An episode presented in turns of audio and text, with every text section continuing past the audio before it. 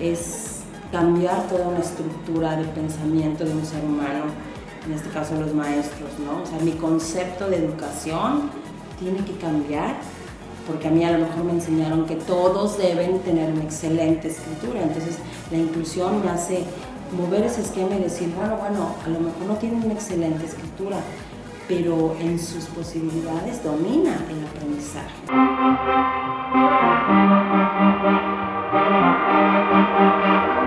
Bienvenidos a Profesores con Identidad, un espacio donde compartimos la idea de que todos podemos ser agentes de cambio en la educación de nuestro país. Mi nombre es Jesús y juntos lograremos un cambio positivo en nuestra comunidad. En este segundo episodio de Profesores con Identidad me encuentro con la maestra Estil Demesh, que han estado elaborando en el área de educación especial, trabajando con alumnos de diferentes trastornos y aptitudes sobresalientes. Es un gran placer tenerla, tenerlo usted en este episodio para hablar sobre un tema muy importante y sobre todo relevante en la actualidad, que es la educación inclusiva. Muchísimas gracias. Gracias, gracias. ¿Cuál, ¿Cómo fue su primera experiencia ya laborando en una escuela, cuando usted se enfrenta a la realidad? Sí. Wow, mira, la verdad es que cuando llegas a tu primer trabajo dices, ay, ¿qué voy a hacer? Siento que no sé nada. Es así como que, ay, no sé nada. Pero cuando ya se te, se te van dando los casos, ya empiezas a como a echar ideas y dices, bueno, sí, sí sé un poco, ¿no? Entonces, este, no, sí sabes mucho, pero yo creo que es el miedo de Sí. ya pasar de estudiante, no es lo mismo. La responsabilidad, ya tienes vidas y el magisterio es mucha responsabilidad porque sí. impactas vidas. Entonces, cuando eres consciente de lo que eres capaz de provocar en un alumno, es cuando entras un poco en pánico. Entonces, pero bueno, ahí vamos. Sí, es muy, es muy diferente. Por ejemplo, en la escuela tenemos las prácticas, donde tenemos este primer contacto con los alumnos. Pero en realidad ellos tienen su maestro de grupo Claro. y no es lo mismo solamente ir dos semanas o ir un mes, allá estar todo el ciclo escolar y realmente conocerlos y ver más allá qué problemáticas tienen, qué es lo que ustedes, lo que siempre aborda, conversar con Sí, ellos, un poquito más, profundizar. profundizar. Sí. Y además no es lo mismo un niño que ciudad y un niño de comunidad. Ustedes tuvo una comunidad al inicio, ¿verdad? Yo cuando, ajá, cuando me dan mi, mi primer contrato me mandan a una comunidad. Entonces ahí es otra cosa, porque no tienes el mismo apoyo, este, bueno, ellos no tienen en su comunidad las mismas herramientas. Los ¿no? recursos. Entonces es, es otra cosa. Ahí te das cuenta de la realidad, así, enfrentas la realidad, pero ahí te das cuenta que tú tienes que sacar tus herramientas y tienes que eh, idear las herramientas que, que, que necesitan tus alumnos. Entonces, es, es, es un poco un shock, pero, pero yo creo que vale la pena. Yo la he visto trabajar con profesores y con los alumnos de la escuela en este área de, de sordera y estoy muy inspirado en ver cómo usa el lenguaje de señas. ¿Cómo fue esa experiencia? ¿Cuándo empezó a aprenderlo? Bueno, yo empiezo con la lengua de señas em, cuando llego a una comunidad este, de, cercana a Mérida eh, y tenía cinco alumnos con discapacidad en tercero, cuarto y quinto. Y yo dije, bueno, yo no sabía nada de lengua de señas y yo dije, bueno, no importa, están en tercero, cuarto y quinto, pues voy a escribir, me voy a comunicar con ellos escribiendo resulta que ellos no habían consolidado la escritura. Entonces ahí fue así, ¿qué voy a hacer? Entonces me vi en la necesidad de aprender lengua de señas, porque aunque estudiamos la carrera de educación especial, lejos de lo que todos creen, que salimos sabiendo braille, lengua de Ujú. señas, el tablero para los niños con, con este, discapacidad eh, motora, eso, eso no es cierto. Entonces, ahí me vi en la necesidad de, de aprender. Mi asesora pedagógica en aquel entonces, muy buena la maestra Pita, me bajó los niveles de estrés y me dijo, bueno, lo primero que tienes que elegir es un método de lectoescritura, porque estos niños no saben leer y escribir. Conocen un código más o menos, pero ellos no saben. Reproducían, copiaban. Entonces, fue lo primero que dijo, aterriza, cálmate y, este, y aprender, y aprender y a, a- más o menos, no soy experta, estoy todavía en pañales, pero este, me gusta mucho, me gusta mucho la, lengua de señas y, ellos me han inspirado. Sí, es muy, es muy padre que pueda comunicarse con personas que a veces no tienen esa oportunidad con otros y que alguien ya llegue y los entienda, lo que sienten, sus ideas. Sí, pero yo como siempre digo a los maestros, es importante saber la lengua de señas, es muy, muy importante, pero más importante es querer comunicar. Sí. ¿Sí? O sea, porque a lo mejor no sabes lengua de señas. Yo al principio con estos alumnitos yo no sabía nada de lengua de señas y sin embargo yo me comunicaba con ellos. Si yo me tenía que tirar al piso para hacerle entender lo que tenía que hacer, es la intención comunicativa más que conocer la lengua, que es una lengua como tal, con todas sus características. Pero si tú quieres comunicarte, tú te vas a poder comunicar con él con señas naturales pero es quererte comunicar. Si tú no tienes el interés en comunicarte con él, lo estás no lo está aislando en la sordera, tú lo estás aislando con tu falta de interés. Entonces eso es lo que yo digo a los maestros. No, no, no, no se paniquen en decir, tengo que aprender lengua de señas. Sí es lo ideal, pero más que nada, tu deseo de querer comunicarte con ellos son tan inteligentes que ellos van a, te van a captar. Hay maestros que yo me comunico con ellas, no sé cómo, yo invento y les hago gestos y les hago... Eso es lo que buscamos, la intención de comunicarse. Y eso ellas lo valoran mucho. El, niño sordo, eh, eh, niños y niñas sordas eh, valoran mucho el querer comunicarse con ellos, eso yo lo valoro. Y de eso que usted comenta de los profesores y de usted cómo ellos buscan la manera, usted siempre hace hincapié en que la inclusión es un valor ¿Cómo ve este proceso en los profesores? ¿Cuál es el estado actual de la inclusión en las escuelas? Bueno, yo creo que la inclusión, ahorita estamos en el proceso de aterrizar a la realidad todo lo que ya está en escrito, ¿no? Tenemos leyes, tenemos este, acuerdos internacionales, como que jurídicamente ya se dieron todos los pasos para garantizar una educación de calidad para los niños y niñas con discapacidad u otros trastornos que, que, puedan limitar o poner una barrera para, para, su aprendizaje. Ahora falta ya pasarlo al aula, ya aterrizarlo, que sea una realidad la inclusión. ¿no? Han sido muchos años de, de, ir desde la integración y hasta ahorita lo nuevo que es la inclusión. Entonces, sí veo la inclusión como un valor, como algo que tiene que ser intrínseco, porque la ley me dice que yo debo incluir, pero si yo no tengo esa apertura de pensamiento de a la hora de planear, tomar en cuenta a mi alumno, no, la ley me dice que tengo que ser incluyente y dice que yo debo tener en el salón un niño con alguna discapacidad, pero si a la hora de el trato humano yo no hago cambios en mí como persona y esos eh, aterrizarlos en mi pedagogía, no estoy siendo incluyente. Entonces la, inclusión es, es, un valor y es, es, algo muy que nace de las personas. ¿eh? Eso sí lo he visto,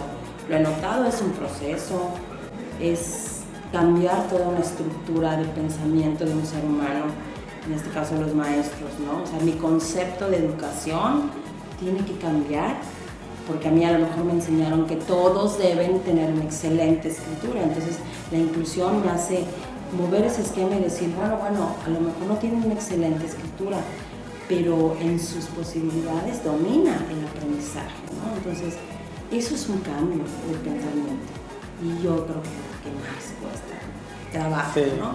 Pero ahí vamos, yo creo que sí somos una escuela incluyente, hay quienes están caminando en eso, hay quienes ya están más avanzados, pero yo creo que todos ya les va cayendo como que el, ese concepto y esa apertura de pensamiento, cambio, cambio sobre todo de... Abrir la mente. De conceptos, ¿no? ¿Cuál es mi concepto de ser un buen maestro, ¿no? Entonces y es un tema muy importante, eso que usted menciona, de cómo sé que soy un buen maestro y cómo sé que estoy dando una buena clase, porque muchas veces, y por lo que hemos observado anteriormente, pensamos que una buena clase es que los alumnos aprueben la materia con una excelente calificación, como usted dice, y hacemos actividades que a veces no propician eso, sino solamente nos concentramos en terminar el currículum. Hacemos actividades como a veces cuestionarios o solo actividades donde tienen que copiar, donde tienen que responder preguntas. Y, sí, como aprendimos. Como aprendimos, por la idea que tenemos antes. Trato de, de, de yo enseñar porque a mí me funcionó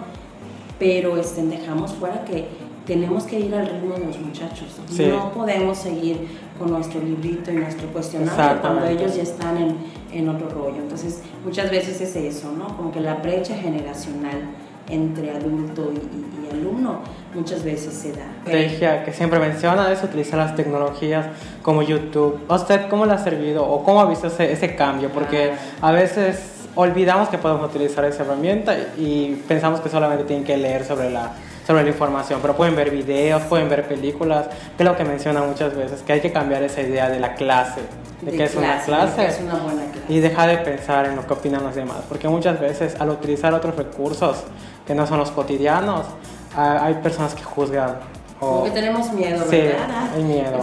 Van a creer que les pongo una película porque no hice ni planeación. Exactamente. Está como que ese tabú acerca de las TICs. Mira, honestamente yo te voy a decir que a mí todo lo que yo se me ocurre en la cabeza viene de mis alumnos. O sea, yo así como de que, qué le gusta a mi alumno, cómo hago que este niño, que por ejemplo no le gusta la biología y no quiere hacer nada y se duerme y llora y no quiere, los niños que nos cuesta un poquito de trabajo la adaptación, que son los trastornos de espectro autista. Entonces era así como decir, honestamente, ¿qué hago? Ya se me acabaron. O sea, viene el maestro esperando estrategias de mí, yo así como que, ay, vamos a hacer esto, vamos a hacer dibujitos, ya lo, ya lo intenté y no me funciona. ¿Y qué voy a hacer con este niño? Está llorando. ¿Y qué hago? Y yo así como de que Dios, Dios, Dios, ayúdame, ayúdame, ¿qué hago? Entonces nos ponemos a... La maestra de educación especial es una maestra que nunca puede dejar de estudiar. O sea, siempre tiene que estar metida en internet porque ahí nos dan muchas estrategias, este, que se te acaba también tu librito, eso del librito. Las estrategias no pueden ser iguales para todos, eso también en mi, trabajo me he dado cuenta. Yo, dentro de mis alumnos con trastorno de espectro autista, yo no puedo sugerir y no debo sugerir lo mismo para todos mis espectros autistas, porque los seres, los niños son seres únicos. Sí. Entonces, lo que tienes que aprender en la educación especial, en el magisterio, es que tu alumno es único e irrepetible y nadie es igual a otro. Cuando tú te das cuenta de eso, es más fácil planear para él, porque tú conoces a todos. Entonces digo, mm, ok, no quiere hacer nada, no quiere escribir, eh, ¿qué, ¿qué podemos hacer? Entonces de, repente los papás te dicen, es que maestra me da cuesta trabajo, que suelte la tablet, el teléfono. Ah, ok. Entonces, ¿por qué no tratamos que vea un video? O sea, lo que los demás tienen que hacer, leer y resumir, vean en un video. Pídele, vas a ver un video de, no sé, del sistema este, respiratorio. Y es ensayo y error, porque chiquito, entonces hizo la estrategia y me, me encantó que me dijera, fíjate que el único que me mencionó el cáncer de laringe fue este niño porque en el libro no lo menciona. Entonces él, como vio videos, dijo, y el cáncer de laringe maestra te lo provoca el tabaquismo, ¿no? Entonces ahí nos dimos cuenta que sí funciona. Que sí funciona. Entonces, utilizar el recurso. Una estrategia, ¿no? Sí. Y yo lo que le, yo le digo a los maestros, yo te estoy sugiriendo esto, porque el que me ocupa de alguna manera, pues es este niño, es el que yo conozco. Pero esa estrategia, yo te la estoy dando para este niño, pero los beneficiados pueden ser todos, todos los alumnos. Si tú cambias de que lean y resuman, a lo mejor les pides, a ver, de tarea me van a descargar un video de YouTube del sistema este, respiratorio, ¿no? Ya tienen el teléfono, ya lo usan, es algo que no les podemos quitar y es una herramienta eh, rica. Sí. Que eso no se les Está olvidar. Pueden olvidar la tarea, pueden olvidar la libreta, hasta la mochila pueden olvidar, pero el teléfono, eso siempre lo van a traer en la bolsa. Entonces, hay que ¿Qué tienen? ¿Con qué cuento? Pues con eso hay que, hay que atacar el aprendizaje, ¿no? Lo importante, ¿qué quiero? Yo siempre digo a los maestros también, define tu objetivo. ¿Qué quieres tú? ¿Qué te interesa a ti? ¿Que haga una copia, una plana, un resumen? ¿Es, ¿Eso estás trabajando, que él aprenda a hacer un resumen? ¿O estás trabajando que el cuidado de la salud, por ejemplo, sé. ¿Qué te interesa? ¿Qué, qué, quieres impactar? No, pues que el alumno cuide de sí mismo y entienda que hay eh, sustancias nocivas para la salud. Entonces, si ese es mi objetivo, o sea, a unos se los voy a dar escribiendo, a otros con video, a otros con un juego. Ese es llegar al objetivo dejando esas viejas prácticas atrás, que a unos también les van a funcionar. lograr un aprendizaje significativo en ellos. Solo lo vas a lograr si conoces a tu Muchos años después me enfrento otra vez a la discapacidad aquí en la escuela, me llegan cuatro niños con discapacidad auditiva, todas diferentes, eso lo amé porque cada una es diferente a la otra y juntando las diferencias hice un grupo muy padre y avanzamos bastante. Entonces, no sé si es un privilegio de los maestros de USAED, no lo sé. Yo creo que no, yo creo que es un privilegio de todos, porque ellas estaban todas en un mismo salón y decían, pero es que ella no es igual a ella y ella es diferente. Entonces, a lo mejor esa es la manera de plasmar lo que es la inclusión, que las diferencias nos hacen ricos. Entonces, lo que tú tienes de diferente me lo vas a aportar y lo que yo tengo de diferente te lo voy a aportar. Así pude ver, si me dices, ¿ha visto plasmada usted la inclusión? Sí. De ver cómo ellas se enriquecieron entre ellas cuatro, siendo completamente diferentes. Ah, ahí puedo ver la inclusión que la inclusión, que se complementen que las diferencias nos hacen fuertes. Y aprendemos más. De manera Y bueno, la familia, también, las mamás, la tenacidad de las mamás, el que nunca se cansan, a veces ahí como que yo les digo siempre, no, esto no es una carrera de velocidad, ¿eh? eso es de, resistencia. Y ellas tienen mucha resistencia, la verdad. Hay que reconocer el gran apoyo que igual ellos dan.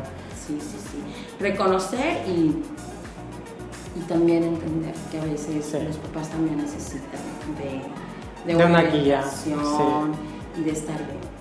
Porque cuando el pilar no está bien, los niños no, no, no alcanzan sus Es un trabajo en equipo, entre todos, el padre de familia, el alumno y el maestro en este caso. Pues muchísimas gracias por todo lo que nos comentó, muy interesante. Y pues en este caso tenemos muy claro que cada alumno es diferente y cada alumno tiene un lugar muy especial en este mundo y hay que conocer al alumno para saber sus necesidades y cómo podemos ayudarlos.